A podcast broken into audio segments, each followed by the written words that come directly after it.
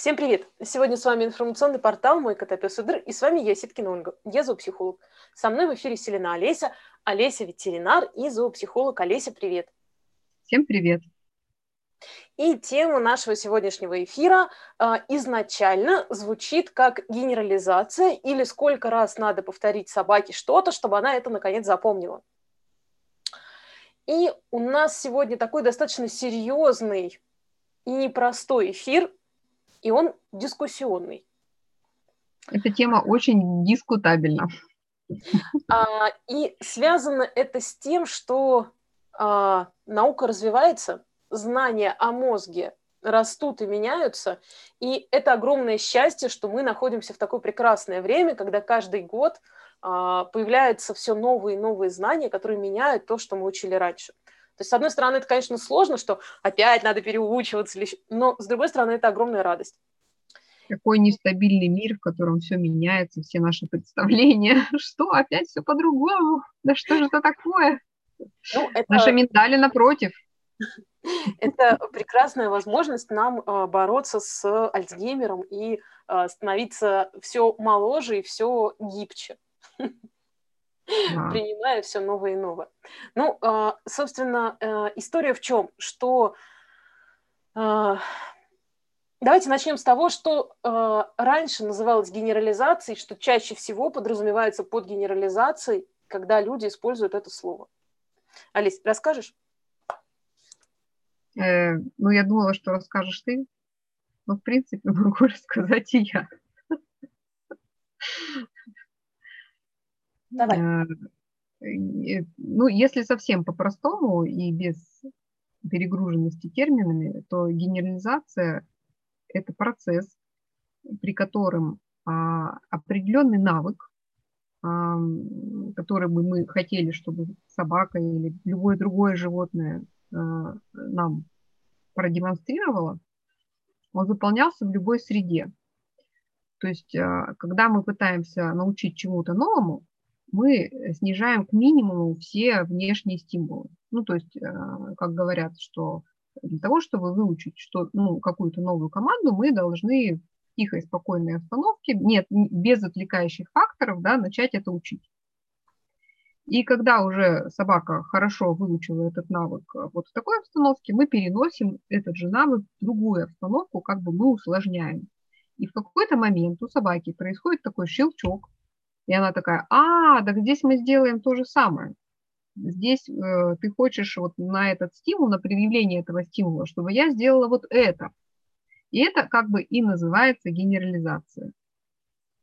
А, то есть э, вот этот момент, когда при любых условиях э, собака демонстрирует этот навык, которому мы учили. Угу. И, э, собственно, а, это слово достаточно часто используется, и а, это вопрос а, как закрепления навыка. То есть а, собака начала делать что-то, что нам интересно или нравится, или то, что нам не нравится, и дальше в одном случае мы хотим, чтобы собака могла это делать а, часто или много и по нашей просьбе, или в другой ситуации мы не хотим, чтобы собака это показывала и делала в других ситуациях тоже. И э, есть, э, ну как в разных школах раньше э, были всякие формулировки, то есть э, сколько, ну, собственно, вопрос, который эфир строится на вопросе нашей слушательницы, сколько раз надо повторить, чтобы собака выполнила, запомнила команду. И здесь в какой-то момент, мне кажется, с Юлей были эфиры про обучение, и Юля, готовясь к эфиру, специально начала искать, э, сколько раз надо повторить элемент э, по представлению э, классической школы. Классической в смысле, как бы такое правильное слово подобрать, механическому и негуманному обучению. И там предлагалось предлагалось повторять что-то из серии «Две недели» или «200 повторений» на то, чтобы научить собаку чему-то. И речь шла о командах. То есть, чтобы научить команду там сидеть, дай лапу, голос, надо 200 раз с ней повторить элемент. Ну, как-то это очень какие-то глупые собаки должны быть, чтобы за 200 раз только понять, что же мы от нее требуем. И, э, в общем-то, это было тогда для нас, э, когда мы вели эти эфиры, было очень таким большим удивлением, что вот блин, как это работает у людей, которые работают такими методами. А, и дальше про разные методы обучения были а, разные скорости усвоения навыка у собаки. А, вот здесь мы можем посмотреть на то, а, как вообще обучение, что есть обучение, то, что, собственно, мы хотим, чтобы собака что-то запомнила. И история в том, что в этот момент у собаки есть не только мы, белая комната и наша рука или вкусняшка. Стерильная комната, да. Да. Без звуков, без посторонних запахов. То есть стерильная белая комната без запахов, звуков э, и вообще стимулов, кроме нас, ну, кроме человека. Человек, видимо, голову или в химзащите, чтобы тоже там, в стерильном костюме, чтобы от одежды тоже не было никаких сигналов, да.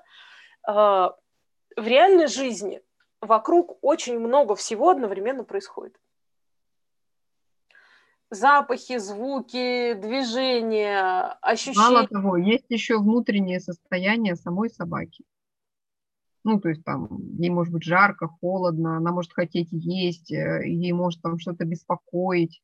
Ну, очень, очень много всего. Плохо может происходить помимо вовне, да, есть еще и внутри, там какой-нибудь гормональный цикл у нее сейчас вот такой. Плохо спала, переиграла накануне, а, встретилась а, во время прогулки какая-то метка, которая выбесила, или наоборот э, там что-то всколыхнуло внутри. И а, в итоге мы имеем какой-то набор элементов, которые мы не можем просчитать.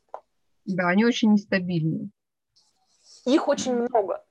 То есть наше восприятие сильно Э, меньше учитывает, чем восприятие собак с точки зрения запахов, слухов и сенсорных ощущений. И что мы имеем?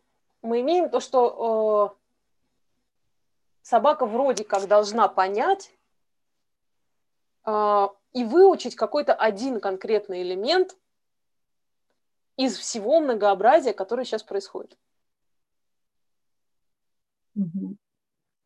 И в тех условиях, которые есть сейчас. И э, здесь вопрос, как это вообще возможно? А еще вопрос, настроена ли собака на взаимодействие с нами. Интересно ли ей тому, вообще чему мы ее пытаемся обучить. Да, заинтересована ли она в этом. И это может быть конкретно сейчас или вообще по жизни. То есть э, собака, которая по жизни не готова общаться с этим человеком, будет ли она учить от него команды. И, э, собственно, здесь э, мне кажется, что гораздо правильнее относительно современных представлений о мозге говорить не о генерализации навыка, а о индивидуальном интегрировании знания. Ну, может быть, это достаточно сложно звучит, ну, это да, это как способность нейронов э, образовывать вот те самые связи. Вот э, как бы из каких-то частностей, да, приходить к общему. И чтобы это произошло, должны быть... Ну, то есть самое главное, это что? Мне кажется, это ресурс собаки на это. Ресурс собаки, и мало того, и ресурс человека так как мы здесь как бы не одни, да, не сами по себе в каком-то вакууме, но это всегда взаимный процесс. Угу, то есть а, готовность собаки, готовность человека, а, внешние условия, которые не будут а, превышать, ну, как бы задавливать или превышать ресурс собаки на обучение. Ну, грубо говоря, когда ты пытаешься выжить, да, тебе не до обучения вообще. Тебе надо там шкурку свою спасти. И есть... да, ре, ре, речь тут идет о, ну, не об обучении, а о том, чтобы как-то правильно среагировать. Ну, то есть здесь мы говорили уже не раз на тему того, что обучение невозможно в стрессе, потому что обучение происходит в стрессе у нас работает не та часть мозга, которая дает возможность обучаться. Да, а, обучаться и образовывать вот те самые связи нейронные.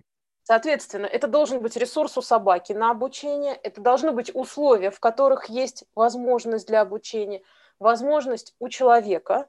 А, есть важный момент еще то, что у собаки а, на сам, сам ну, как бы вообще обучение это тоже навык. Да, сам, сам, сама по себе способность обучаться это тоже навык, да. И... Потому что я вот пыталась понять, а что же, вот, э, какая же базовая, да, такая вещь, которую должна собака понять в разных э, там школах, э, занятиях с собаками. То есть, когда это фристайл, то есть вот эти танцы, да, с собаками, собаке важно а, научиться взаимодействовать с человеком, исходя из его сигналов тела. Uh-huh. Ну, вот, вот этому взаимодействию, согласованности что мы сейчас делаем. И э, здесь, знаешь, очень классно вот этот момент вообще навыка на обучение и разных методик навыков обучения показывает метод «до и зайду».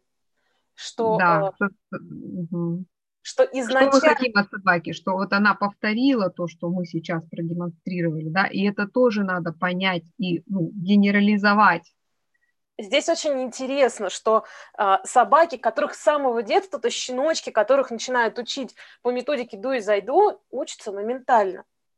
Собаки, которые до этого учились в какой-то парадигме, им предлагают другую парадигму обучения. Перейти, да, они не освоили этот навык, и им нужно очень много усилий, чтобы перестроиться. Да, это реально занимает какое-то время. То есть это, э, знаете, серии как э, учиться в университете, в котором строгое расписание, э, экзамены и за тобой следят, или ты неожиданно оказываешься в университете, где ты полностью на домашнем обучении, сам выбираешь программу, сам сдаешь, сам пишешь курсовую, и если тебе что-то надо, ты сам об этом говоришь. Ну, то есть я немножко утрировала жесткость, да, но при этом есть и такой да. метод обучения, и такой метод обучения. И еще, да, очень яркое сравнение может быть, когда мы занимаемся вот тем же шейпингом, да, что должна собака, ну, как бы понять, чтобы вообще начать этому, вот, обучаться чему-то вот в этой системе. То есть она, она должна... должна нам предлагать какие-то формы поведения, которые мы выбираем. Но откуда она знает, когда мы еще не начали ну, или вообще раз... учили по другой системе? Как раз вот эта вот фишка обучения методу метода обучения получается, то есть э, навык реакции на хозяина, то есть это вот язык э, в конкретно данной методике. То есть да. человек... Или вот э, я еще, извини меня, я тебя перебью, я хочу привести еще один пример э, вот этого бордер колли, который знал там 3000 слов, да, который мог по э, предъявлению хозяина э, угу. слово или картинки принести э, из другой комнаты эту игрушку или этот предмет. Э, это же тоже нужно было ну, каким-то образом объяснить собаке, а что от нее вообще ожидают. И дальше, мне кажется, что это достаточно легко, ну, как бы дальше легко реализуется. Просто вопрос вот этот, именно вопрос э, навык, то есть конкретного языка на, или навыка обучения по этой методике. И э, в итоге получается, что навык, э, готовность собаки и хозяина, э, внешние условия, и есть еще один Пятый параметр. Про пятый параметр очень часто забывают. Но в хороших подробных методиках его обязательно, обязательно прописывают, но его часто не понимают. И он звучит как э, пауза. Да, как э, возможность дать мозгу перезагрузить э, из оперативной памяти в долговременную. И только тогда происходят процессы на самом деле обучения как таковые. То есть, когда мы учим собаку чему-то новому, очень важно а, в определенный момент вообще отойти от этого. Ну, то есть, в принципе, а, собаку оставить в покое, чтобы она этот навык, этот навык смог, вот эти процессы смогли пройти в мозге. И они проходят без нашего участия, блин. На самом деле это, а, ну, то есть у меня, у меня был просто очень смешной случай, когда я а, утром проснулась а, с мыслью, что я точно знаю и могу объяснить формулу дисперсии. Но прошло 10 лет с момента обучения в университете. Вот, вот сколько понадобилось. Я не знаю, почему именно вот эти 10 лет, почему именно дисперсия. Ну, то есть, ну, там была химическая формула, это было про растворение вещества, про загрязнение подземных вод, но 10 лет я допирала. Ну, а, есть еще, на самом деле, очень классно в человеческом мозге, хотя у человеческого мозга, ну, то есть э, методики, как э, используют аналогичную вот эту систему с паузой э, в человеческом ну, методики. Когда ты загружаешь какую-то информацию и угу. идешь а, спать. Есть э, методика, называется нейрографика. Угу. Нейрографика – это э, авторская методика, ее придумал дяденька, психолог. Э, там надо рисовать и очень много деталей, очень четкие правила, что ты рисуешь так, потом ты вот это закрашиваешь, ищешь все, очень много маленьких деталей. Ты очень подробно, детально, у тебя там разные цвета, ты смотришь, что ты делаешь. В общем, это мелкая моторика и очень сосредоточенная работа. Это работа, и обычно методика выглядит так, что ты приходишь на сессию с запросом, пишешь запрос, а потом начинаешь рисовать. А в конце сессии ты понимаешь, что либо попустил, либо приходит ответ. Если вот. тебе стало неважно, какой ответ, либо он пришел. А, история в том, что в этот момент, когда мы рисуем, мы включаем парасимпатику, и у нас подгружается и интегрируется та информация, которая была в оперативке до этого. Угу. И уже про интег... информация, которая интегрировалась и как-то там проработалась, мозг выдает ответ. Да. Так, Оля, вернемся же к нашим баранам. Сколько же раз нужно повторить собаке, чтобы навык таки генерализовался? Ну, э, да хрен его знает. Ну, то есть, мне кажется, это самый честный ответ. Э, мне кажется, это вопрос на уровне, а какая же порода собак все-таки самая умная? Угу. Ну, Ой, у меня, извините, я поделюсь, меня вот на тему самой умной собаки, меня тут э, недавно всплыла статья на тему э, нацист, ну, такая российская статья на тему дисграфии.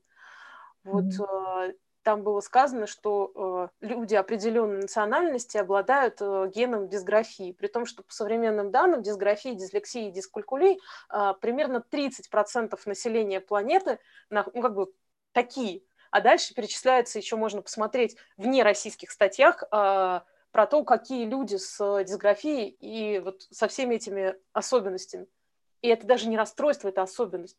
Потому что люди mm-hmm. прекрасно, прекрасно живут и развиваются. Это, это моя боль, простите. На тему особенностей вылезла. А, так вот, наверное, а, если мы используем вот эту механику, да, советскую. Но она не только советская, да, она вообще, к сожалению, до сих пор живет во всем да, мире. Да, Ну, я ее называю советской, не знаю почему. Советская школа. То, наверное, да, до 200 раз.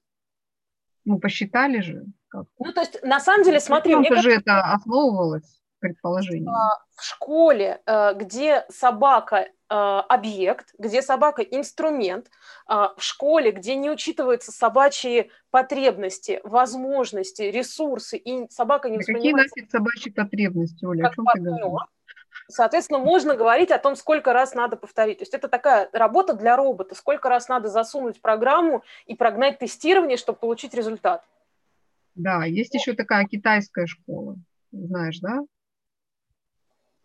То есть там а, определенное количество раз нужно повторить а, какие-то вещи, и тогда считается, что в мозг это зайдет. Ну, это много раз, чтобы вообще человек понял. И у него это как от зубов отскакивал. Во сне разбуди, он тебе расскажет. То есть а, зависит от количества повторений. И здесь мы идем уже в геополитику на тему того, что в Китае, в общем, может и люди так, так опасно жить, что, в общем, и от зубов может отскакивать, чтобы выжить. Да, да, и нам это надо, чтобы это строилось автоматически, строилось.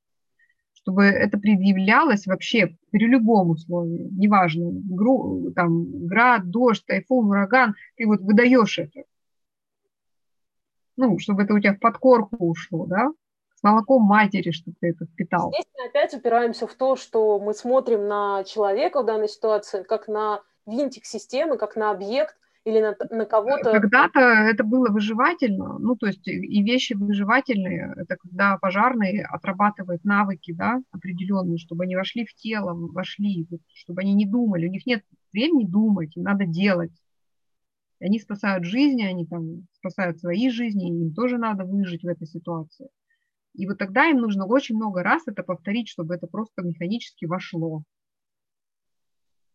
А когда мы обучаем другому, ну, вообще, в принципе, другому, да, что когда у собаки есть выбор, когда она может что-то предложить, это другая, другой способ обучения совсем.